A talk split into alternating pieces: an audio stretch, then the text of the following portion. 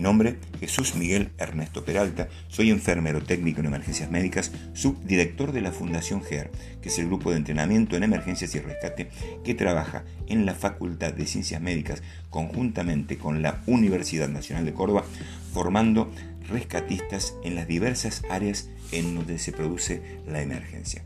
Hoy el tema que vamos a tratar es ahogamiento. ¿Qué se entiende por ahogamiento? La definición por la Organización Mundial de la Salud habla de que es el proceso de sufrimiento de dificultad respiratoria primaria por sumersión, inmersión en un medio líquido.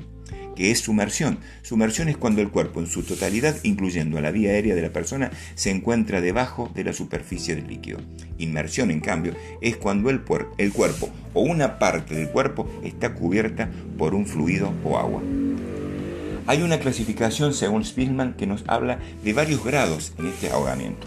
El grado 1 incluye pacientes que aspiran poca cantidad de líquido, suficiente como para provocar irritación en las vías aéreas superiores, causar tos, la cantidad de líquido que penetra no es suficiente para ocasionar alteración en el intercambio alveolo capilar. Grado 2, en cambio, incluye pacientes que aspiran una cantidad moderada de líquidos suficiente como para alterar el intercambio alveolo-capilar. Grado 3, hay un edema agudo pulmonar sin hipotensión arterial. En el grado 4, edema agudo pulmonar con hipotensión arterial. El grado 5, apnea, es decir, el paciente deja de respirar. Y en el grado 6, luego de unos minutos de que el paciente no absorbe oxígeno, no respira, el paciente entra en paro respiratorio, que es la apnea, el grado 5, y de allí pasa al grado 6, que es el paro cardiorrespiratorio. Debemos entender esto, las fases de la agonía de un ahogado. Lo primero es susto o sorpresa. La persona trata de meter mucho aire en inspiraciones y cuando está bajo el agua, esto lo que hace es introducir más agua en sus pulmones.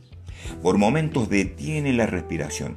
Hay fases breves de apnea, de detener la respiración, con una estimulación del nervio vago.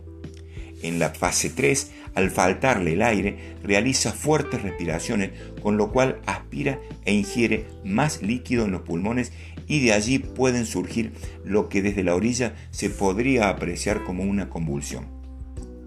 Finalmente, continúa introduciendo más líquido a los pulmones por aspiración de líquido y el agónico en ese momento relaja su musculatura.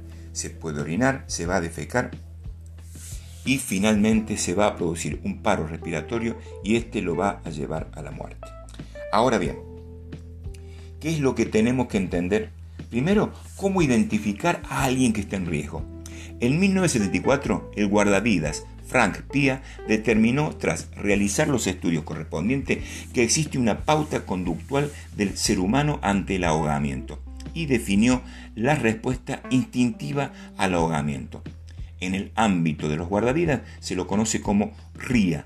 El factor RIA es una pauta de comportamiento que se caracteriza por, primero, cabeza echada hacia atrás brazos a los lados del cuerpo y separados con movimientos de manos en escalera.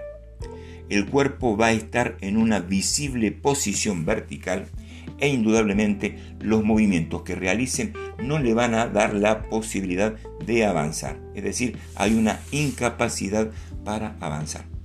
El tiempo de respuesta es esencial. Está demostrado que el tiempo de 20 segundos a 60 segundos, la víctima pasará de activa a pasiva. ¿Qué quiere decir esto? Que vamos a tener una víctima que se mueve, que patalea y al no actuar de los 20 a los 60 segundos, la víctima puede pasar a un estado de pasivo, es decir, de una muerte aparente. Seguridad, escena, situación es lo primero. Debemos evaluar el escenario. Dura unos pocos segundos y debemos ver, escuchar y oler, observar cuáles son los peligros que hay en el escenario. No nos vamos a arriesgar si no estamos preparados para realizar un rescate. Hay una fase de intervención que se la conoce como ALRI. ALRI significa que lo primero que voy a intentar siempre es alcanzar a la víctima. Siempre que la víctima esté a su alcance, extiende el brazo o un objeto como una vara, un palo largo, etc. No me voy a introducir, voy a tratar de alcanzarlo a la víctima con algo para poder acercarlo a la orilla. Si la víctima está demasiado lejos, allí paso a la segunda fase de el alri. Alcanzar era la primera, lanzar es la segunda. Si la víctima está más alejada, lance algo que flote con un chaleco salvavidas o una cuerda de rescate, preferentemente con flotador. Recuerden, primero lo intento alcanzar, con la mano o un palo. Si alcanzar no llega a ser suficiente, lanzo una cuerda con un salvavidas. Allí paso a la tercera fase que es remar. Si la víctima está lejos del alcance de un lanzamiento, vaya hasta ella en un bote, kayak, canoa o un vehículo acuático motorizado y siempre colóquese primero un chaleco salvavidas o un traje. Primero cubrirme, protegerme yo, porque corro riesgo de que la víctima me pueda arrastrar y con ello terminar transformándonos en una víctima más. Y si no tengo cerca ningún elemento que me produzca la posibilidad de remar, allí buscaré la última fase que es ir. Pero solo si estamos entrenados en las técnicas de rescate, acuático. Si no estamos entrenados, no nos aproximemos a las víctimas. Aseguremos de pedir socorro para que alguien con el entrenamiento suficiente pueda llegar y rescatar a la víctima. Caso contrario, nos terminaremos transformando en una víctima más. Por favor, ayúdenme compartiendo estos podcasts, ya que al compartirlo hacemos nuestro medio y nuestro ambiente un poco más seguro. Gracias por escuchar.